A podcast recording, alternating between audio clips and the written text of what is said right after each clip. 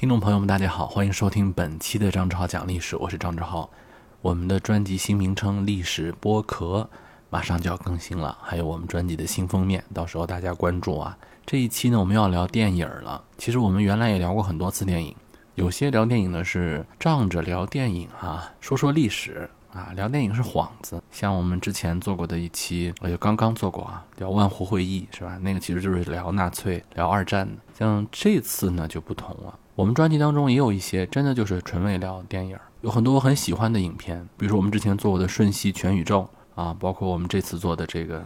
被人嫌弃的松子的一生这部影片呢，我是在很小的时候看的，很年轻吧，不能说很小的时候，学生时代看的，当时很喜欢，后来就找了小说来看，发现小说更加的丰满，而且它可聊的这个地方比电影还更多。电影呢是很风格化的一部影片，做了自己的加工，应该是做了一些通俗化的处理，当然也有些我不满意的处理的地方，比如说他把松子变成了一个恋爱脑。好像是很缺爱的这么一个感觉，这个其实是跟原著比起来呢，是降质了的啊，降了维度的，损失了艺术的多元性啊。今天我们来说说这部影片吧。大部分我聊的这种纯为电影的节目啊，都是因为我实在是找不到我特别喜欢的影评去听去看，所以就干脆自己做一期啊。当然也不是因为我做的好啊，只是觉得嗯，我自己需要拿这些东西跟大家做分享，也希望听听大家的意见，说一说心里话。我们看看是不是有共鸣。这部影片呢，它有一个非常看似精巧的叙事结构。在东京读大学的川尻生，他无意间从他父亲那里得知了他有一个姑姑啊，说他这个姑姑呢，好像从小也没怎么见过，但是呢，知道的时候他就已经去世了。然后就整理他的遗物啊，整理他的房间，然后从一步一步的探知他姑姑的人生的过程当中，给大家展现出了这么一个故事啊。一上来就是这个主人公。就已经去世了，而且还是那种我们之前有一期节目专门聊过这个话题，就孤独之死。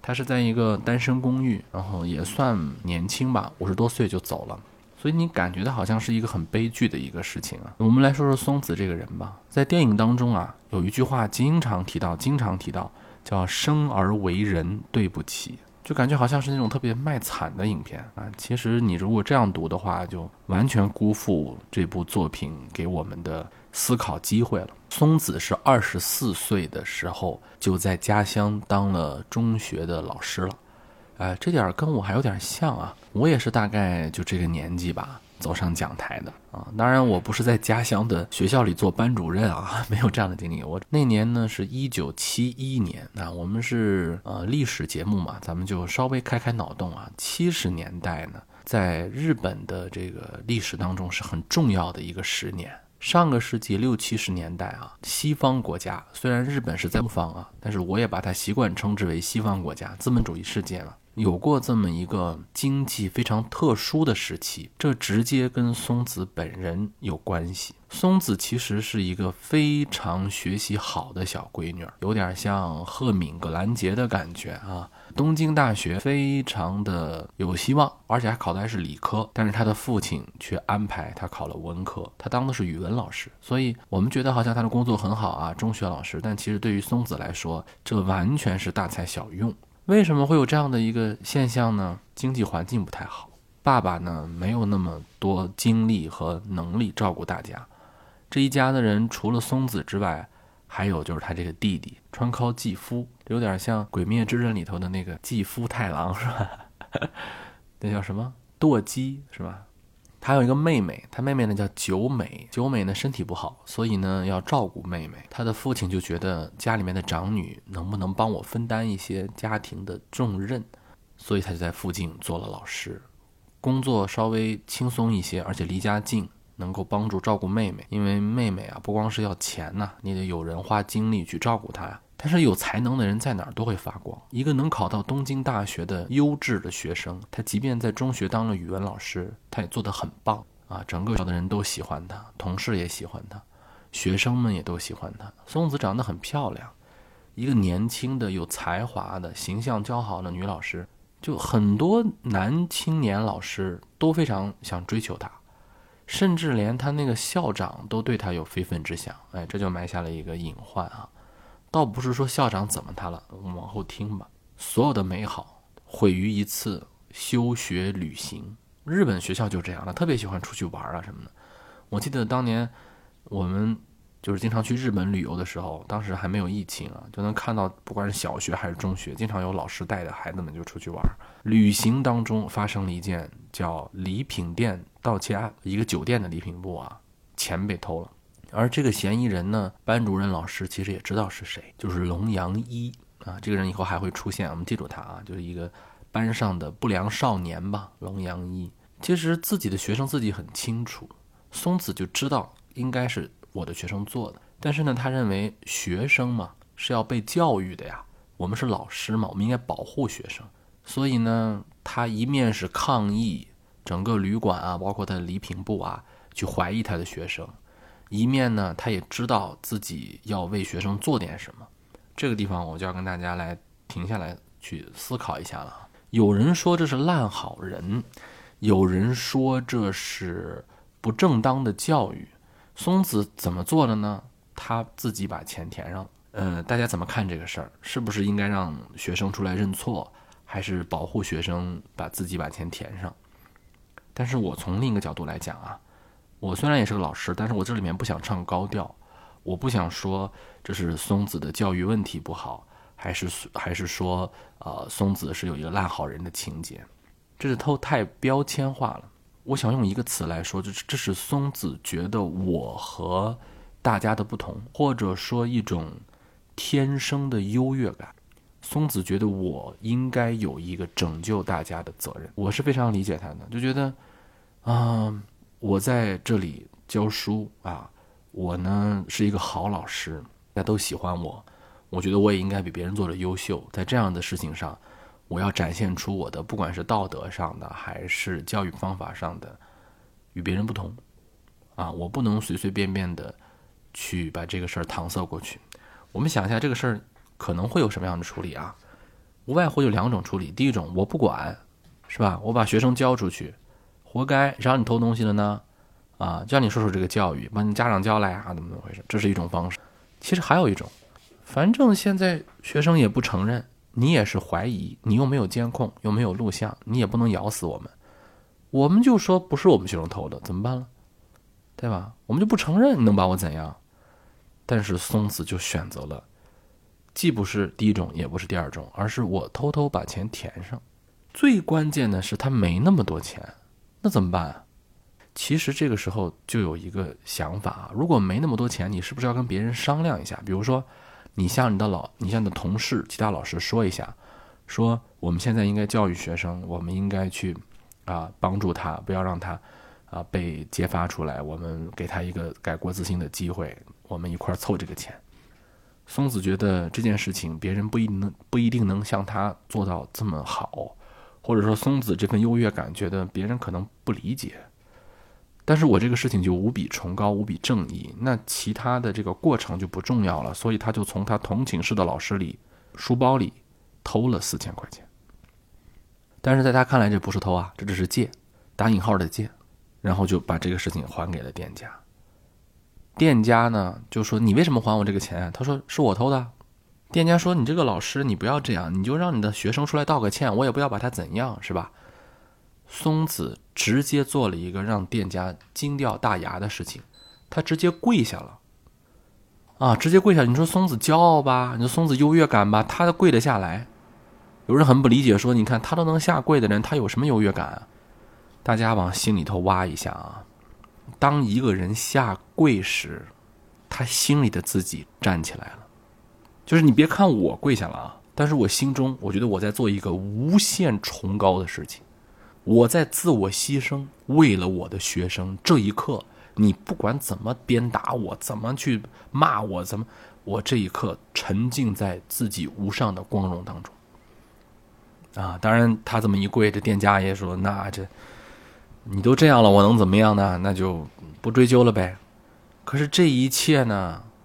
被他们一块儿来的教导主任看到了，教导主任有江湖啊，啊，有这个人情世故啊，他混过江湖，他知道啊。那教导主任嘛，他毕竟这个要比松子见到的事情要多一些。他说：“你看，你没有必要这样，你这是弄巧成拙嘛？咱们就咬定不认，这不就行了吗？这就是一个很江湖的、很世故的老师处理的方法，这是一种街头智慧。我们也不能说他做的就错，对吧？他说：“你看，如果你不承认，你不用还这个钱，咱们就咬定跟咱们无关。那老板他就得吃亏，跟咱们有什么关系啊？你看在这里啊，教导主任，首先他没有考虑到对学生的教育问题，第二呢，他也不能完全是个坏人，他还是为啊松子说话的嘛。”啊，而且教导主任其实也没有太在那个时候想要出卖他。有人说教导主任出卖他，其实也没有，是第二天啊。哎呀，这个店长呢，可能是良心发现，还是觉得自己过有点太过分了，不依不饶了，他就给学校打电话了。他说啊，我们这儿丢了钱了，你们老师已经承认了，啊，也不要太难为他了，我们不追究了。我的天，这一个电话就打到校长那儿去了，这个事儿就过不去了。而且这个时候更关键的是，不要忘记，松子的同寝室老师可是少了四千块钱啊！松子，你这个钱还了吗？没有啊。如果这个事儿要是不发生，教导主任的这份恶他就不会展现出来。但如果事儿发生了，如果有人再去问教导主任，你就不能够太太期望这个安于江湖的、这个特别世故的教导主任会帮人扛事儿吧？你看他当时告诉松子的，咱们应该啊死皮赖脸不同意，他就不是一个扛事儿的人，所以他马上就出来就指证，对吧？就松子干的，怎么怎么回事？怎么回事？而校长刚才我说了，他对松子有非分之想，他曾经想要过骚扰人家松子。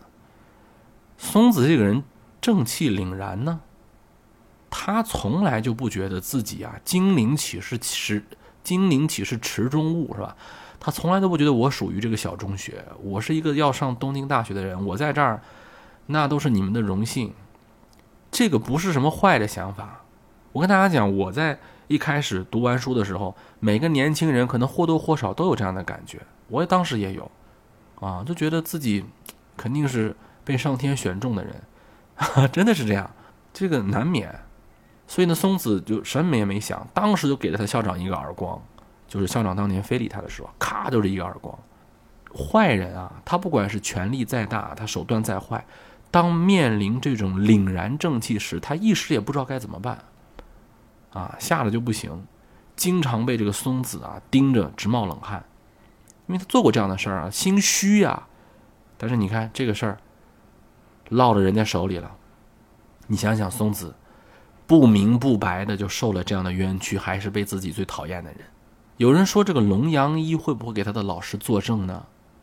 我相信大家如果看过电影啊，包括听到这儿了，大家也知道这种好事是轮不到松松子的。龙阳一没有作证，我们可以理解。但是我在说啊，龙阳一他不但没有作证，他还火上浇油。龙阳一说这个东西就是松子偷的，而且松子还。私下求自己，让他出来帮助老师顶罪。你看，本来松子是期望龙阳一还他清白，龙阳一不但不还他清白，还要火上浇油。你直接说我不知道就不行了，不行。说老师让我顶罪，那最后松子在这里就没有办法当老师了。松子的整个这个世界就崩塌了，他连他最看不上的，或者说他觉得他一定能做好的。这个中学老师的工作都被人家撵回来了，他的那份骄傲、那份自信在被击毁。他其实啊，早就想过了，家里面就这个情况，我上不了大学，我也就认了，我就做个好的中学老师，帮助爸爸，照顾妹妹，就这样了。啊，心里面有没有不甘？肯定有不甘，但是就连这都做不到，他无颜面对这个家庭。他想要离家出走，他的妹妹拖着病体抱着他不让他走，但是其实松子啊，谁劝都可能有机会，他妹妹劝没有机会，因为松子心里面非常清楚，虽然是亲姐妹，虽然是家人，但是如果要是没有她这个妹妹的话，她可能也就没有这么大的压力，她可能也就去东京上大学了，她可能这个时候在东京。和一个名校的男生谈恋爱，或者说听着他最崇拜的教授们讲课，或者在东京逛着他喜欢的店，总之不会在这里被当成是一个小偷，而且还是被自己最恶心的人欺负自己。一想起来，松子就生气，他反手就掐住自己的妹妹的脖子。好在这个时候，他妈妈进来了，松子猛然的醒悟过来，然后但是，啊，这就是松子的一个厄运的开始。我不想说他是由于烂好人，由于这个啊圣母心态造成了这样的现象。我更觉得这是他身上的那份优越感，或者有人把它理解为一种骄傲。松子离家出走之后啊，你会发现这有能力的人、有脑子的人呢，他干什么，或者说他什么样的社会境遇都跟一般人不一样。松子呢遇到了她的一个男朋友。呃，叫八女川彻也，这个八女川彻也呢是个文化人啊，自称是太宰治的转世啊。这里面我介绍一下，这个太宰治是谁啊？这个太宰治其实就是，呃，就是这个川尻松子经常说那句话“生而为人对不起”的原作者啊。其实也不能算是原作者吧，就是这句话他说的比较多啊。原作者是谁，可能已经不重要了。他是让这句话火起来的人。这个太宰治呢，他是一个在日本的文学史上很有争议的一个人，就他非常有才华，但是呢，他也有点那种啊放荡不羁吧。太宰治最后是跟他的情人跳河自杀的，在日本有这么一个说法，说太宰治是一个无赖文学家。哎，这个八女川彻也呢，他自称太宰治，大家就应该能明白。他就是只有无赖没有才华，无赖到什么程度？无赖到他自己的书出版不了，没人管，他就逼着松子去做土耳其玉女郎，啊，其实就是从事风月工作。松子肯定就不不能去呀，对吧？谁能去做那样的工作呢？人家也是要脸的呀。但是这个男友啊，对他是拳脚相加，又打又骂。但是你说松子为什么不能离开他呢？我们来分析一下啊。松子觉得这个人是他离开自己父亲的安排之后的第一个自己选择的人，所以即便是这个男的对他拳打脚踢，他还是想做人家的男朋友。但是他肯定是不能去做妓女了，他得有这个底线呢。他想到能不能问家里要点钱，啊，帮助自己的男友呢度过这一段没钱的这个时候。她还天真的觉得她男朋友是爱她的，只不过是最近太没钱了，所以要挣钱。家人肯定也没有钱给他。他中间见过他的弟弟几次，他弟弟呢告诉他两件事情。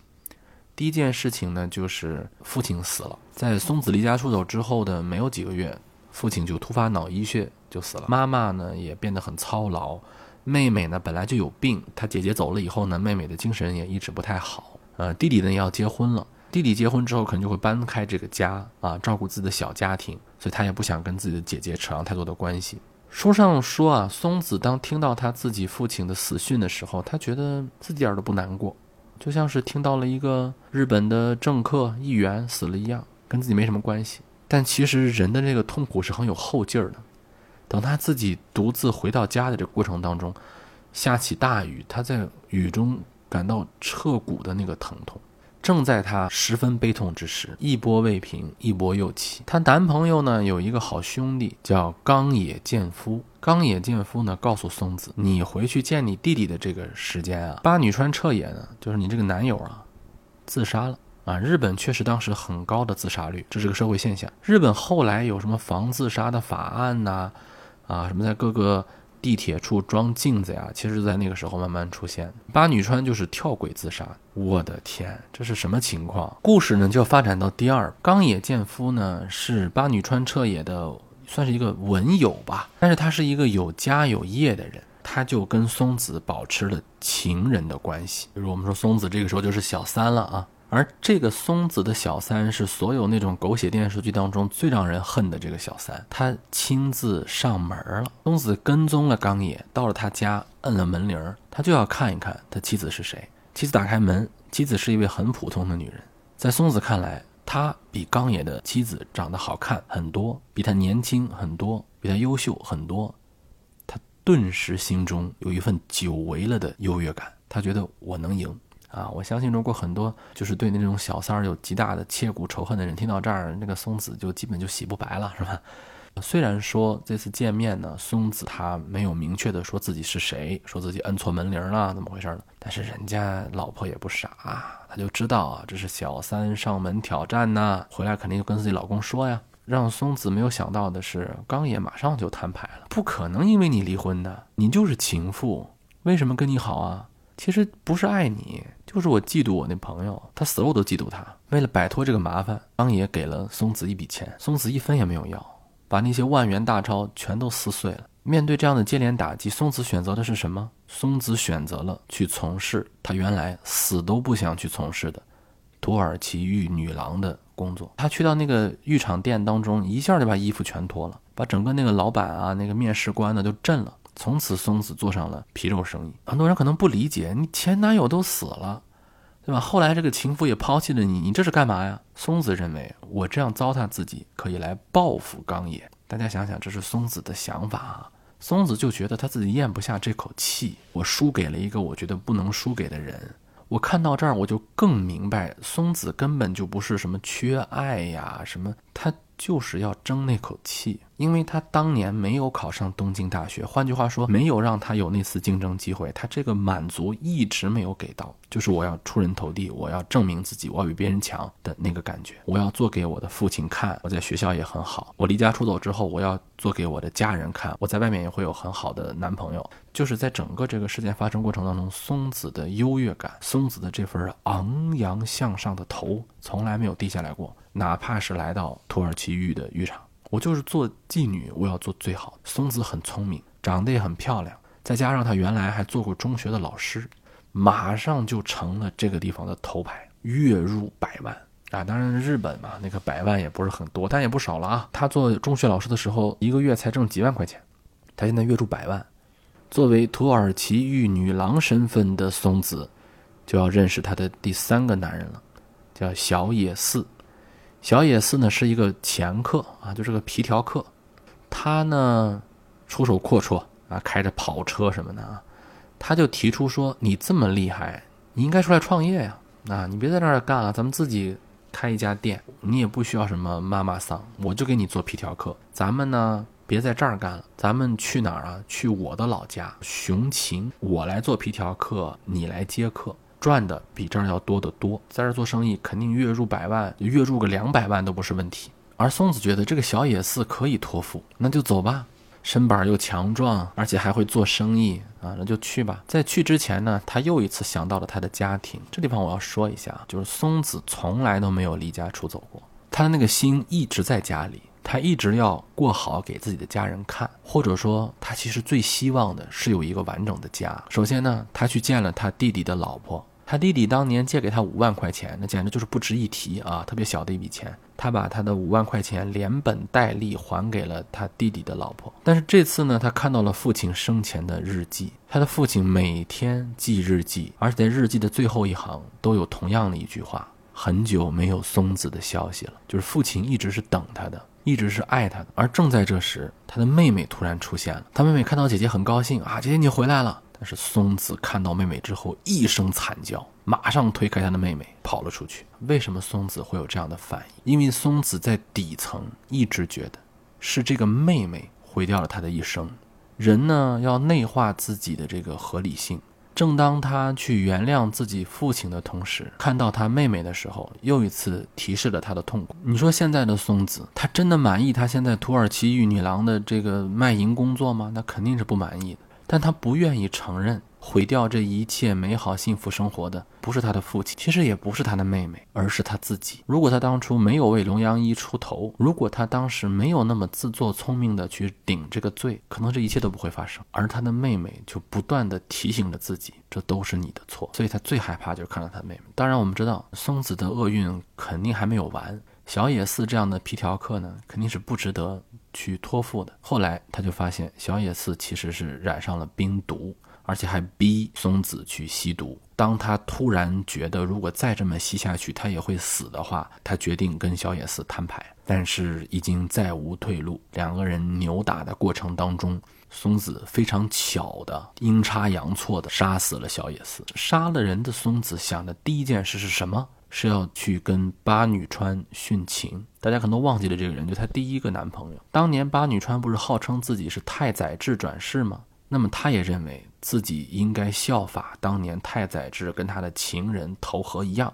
自己也去当年太宰治投河的那个地方去投河，做一次仿古的运动，行为艺术。可是 很搞笑的是，他去到了那个历史上记载投河的那个地方，发现这早就没有水了，根本就是一个妄念。这时松子碰到了他的第四个男人，他叫岛津贤治。岛津贤治呢，收留了弥留之际的松子。松子呢，也假装自己像一个清白的人一样啊，跟岛津呢过了几天平常夫妻的日子，享受了像那种平常夫妻的生活。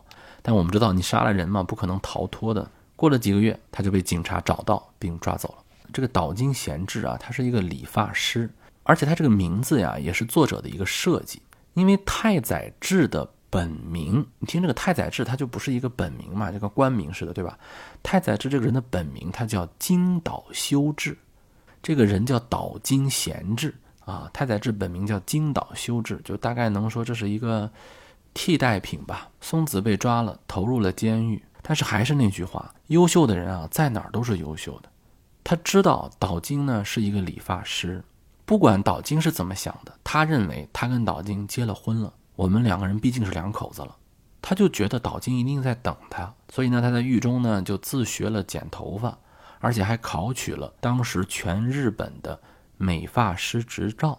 因为我觉得我以后跟我老公要一块儿做理发师嘛。可是人家哪有在等他呀，对吧？都是他一厢情愿。等他出狱之后，松子三十四岁，你看还算年轻是吧？可是人家岛津早就老婆孩子了，没有等他，所以松子呢只能走开了。好在啊，松子学了一门手艺，出来以后呢，就自己在理发店里面工作。哎，这时就碰到了他一开始的那个男人。哎，他一开始男人不是死了吗？不，大家可能都忘了，过去这么多年，不良少年龙阳一已经成长为一个棱角分明的帅小伙了。龙阳一在经历了陷害老师那件事情之后啊，不但没有变得更好。反倒是一堕再堕，最后堕入了黑道。你看，松子想要救他的学生，不但没救成，而且还让他越堕越深。龙阳一在一次跟着这个黑社会老大的这个情妇来做头发的时候啊，认出了他这位老师。啊，老师肯定不认识他了，他现在变样太大了，他从一个小小，他从一个小男孩变成一个帅小伙了，肯定不认识他了呀。龙阳一过去就找松子说：“当时我不该陷害你啊，怎么怎么回事？”松子说：“行，那我就给你讲讲我发生了什么吧。啊，我原来是个中学老师，后来变成了妓女，变成了杀人犯，住了监狱，现在呢是一个美发师。”而龙央一就说出了这样的一个话，他说：“说老师当时我为什么陷害你知道吗？不是因为我恨你，是因为我暗恋你。你说暗恋是这么暗恋的吗？我是比较理解的。有的时候孩子啊或者少年的他那个感觉呀不太一样，比如说。”咱们可能看过那个《赎罪》，有时间我们也聊聊这部片子《赎罪》。当时那个小女孩，她其实也是暗恋着他们那个管家的儿子的。而让所有的观众跟读者惊异的是，松子接受了龙阳一的这份爱，这就是一个完美的圆呐，兜兜转转回到原点。接受了龙阳一爱的松子，其实爱的不是龙阳一，还是爱的是自己。这是我跟很多的那个读者呀，包括。观众啊，很不一样的地方。有人说啊，这个松子啊就是缺爱，是吧？你看他就是追男团呀什么的，他缺。其实不是，他爱的只是自己。因为如果他和龙阳一在一起的话，他这以前犯过的所有错误都可以有意义了。我经常在我节目当中说那句话，它其实出自于马克思韦伯的一句原话：人啊，他只能生活在自己编织的意义之网上，啊，或者叫做人是生活在。自己编织的意义之网上的动物，这句话的重点在哪儿啊？有人说是意义，有人说是动物。我告诉你啊，这句话最重要的就是自我编织。所有的意义为什么和可以称之为意义？那就是你把什么看得很重。有些人觉得这怎么能理解呀？这玩意儿没意义呀？不是，所有的意义都是自我编织出来的，不是自我编织出来的，它就不是意义。龙阳一跟松子这两个苦命鸳鸯啊，他们的爱情也不是那么顺利。龙阳一呢，他不但是黑帮的小社团的团员，他同时还是警察的卧底。他想跟松子两个人过这个塞外牧马放羊的日子，他就要面临着黑道和警方的双重刁难。所以很快，龙阳一就暴露了他警方卧底的身份，而且这个暴露很有可能是警方对他的报复。龙阳一想要离开这些人嘛，而警方就觉得这个不行，把他的信息给了黑道，所以龙阳一就面临着整个黑道的追杀。松子其实也知道，这就是他的命。如果真的追杀了，那咱们就死一块就得了。哎，可是龙阳一呢，却不这么想。他觉得自己还年轻，他害怕了，他报了警。报了警呢，肯定要坐牢啊。龙阳一就坐了牢。那松子呢，是怎么想这件事情的呢？松子觉得呀，你坐了牢，我等你。他一直等到四十五岁，出狱那天，龙阳一都惊了。龙阳一说：“啊，你在等我？我没有让你等我呀。”而且龙阳一在狱中一直告诉这个松子不用等我，是吧？你都多少年了，我这是重罪啊，贩毒啊！我这出来以后你都老了。松子说：“你这是骗我，我能看得出来。”面对这样痴情的松子，龙阳一的做法是，他问松子：“你带钱了吗？”松子刚刚拿出钱包，龙阳一抓起钱包就跑了。试问各位，精神再坚强的人，能受得住这样的打击吗？从二十四岁到三十四岁到四十五岁，一个女人有多长时间呢？松子再也被打击的爬不起来了。其实从这里开始，才有了这部片名或者小说的名字当中的那个叫法，叫被嫌弃的松子。为什么呢？受到重大打击的松子再也对生活提不起了兴趣，他开始变得酗酒，变得精神萎靡。随之带来的就是形象的毁坏。大家可能都忘记了，之前不管是二十四的、三十四的，包括四十多岁的这个松子啊，一直还是形象比较好的。她虽然犯了那样的事情、这样的事情，她还是一个很漂亮的女人。这也是作者一个很辛辣的讽刺，或者说他想表达的东西。当一个女性做那么多坏事，她都觉得这个社会对她来说是没有把她看成边缘人的。而一当她不打扮自己，变胖变丑时，突然发现整个社会都嫌弃她，嫌弃到什么程度？嫌弃到所有的坏事儿都扔在她的身上。有一次，松子身体不好啊，去医院的时候碰到了他当年住监狱的时候的一个狱友。这个狱友已经发达了，他是一个当时 AV 公司的大老板。而且呢，这个狱友啊，特别感谢这个松子，因为松子当年在学美容美发的时候啊，他就给这个东慧啊设计过一个特别精干利落的短发发型，所以狱友的感情还是有的。就东慧说：“你看，我们当年在一块住监狱的时候，你虽然当时那个人在监狱当中啊，你也是很漂亮的呀，对吧？人又精干，还学了这个美容美发，我们我们当时都特别崇拜你。现在你怎么成这样了？又老又胖又颓。”你赶紧还是重新站起来吧。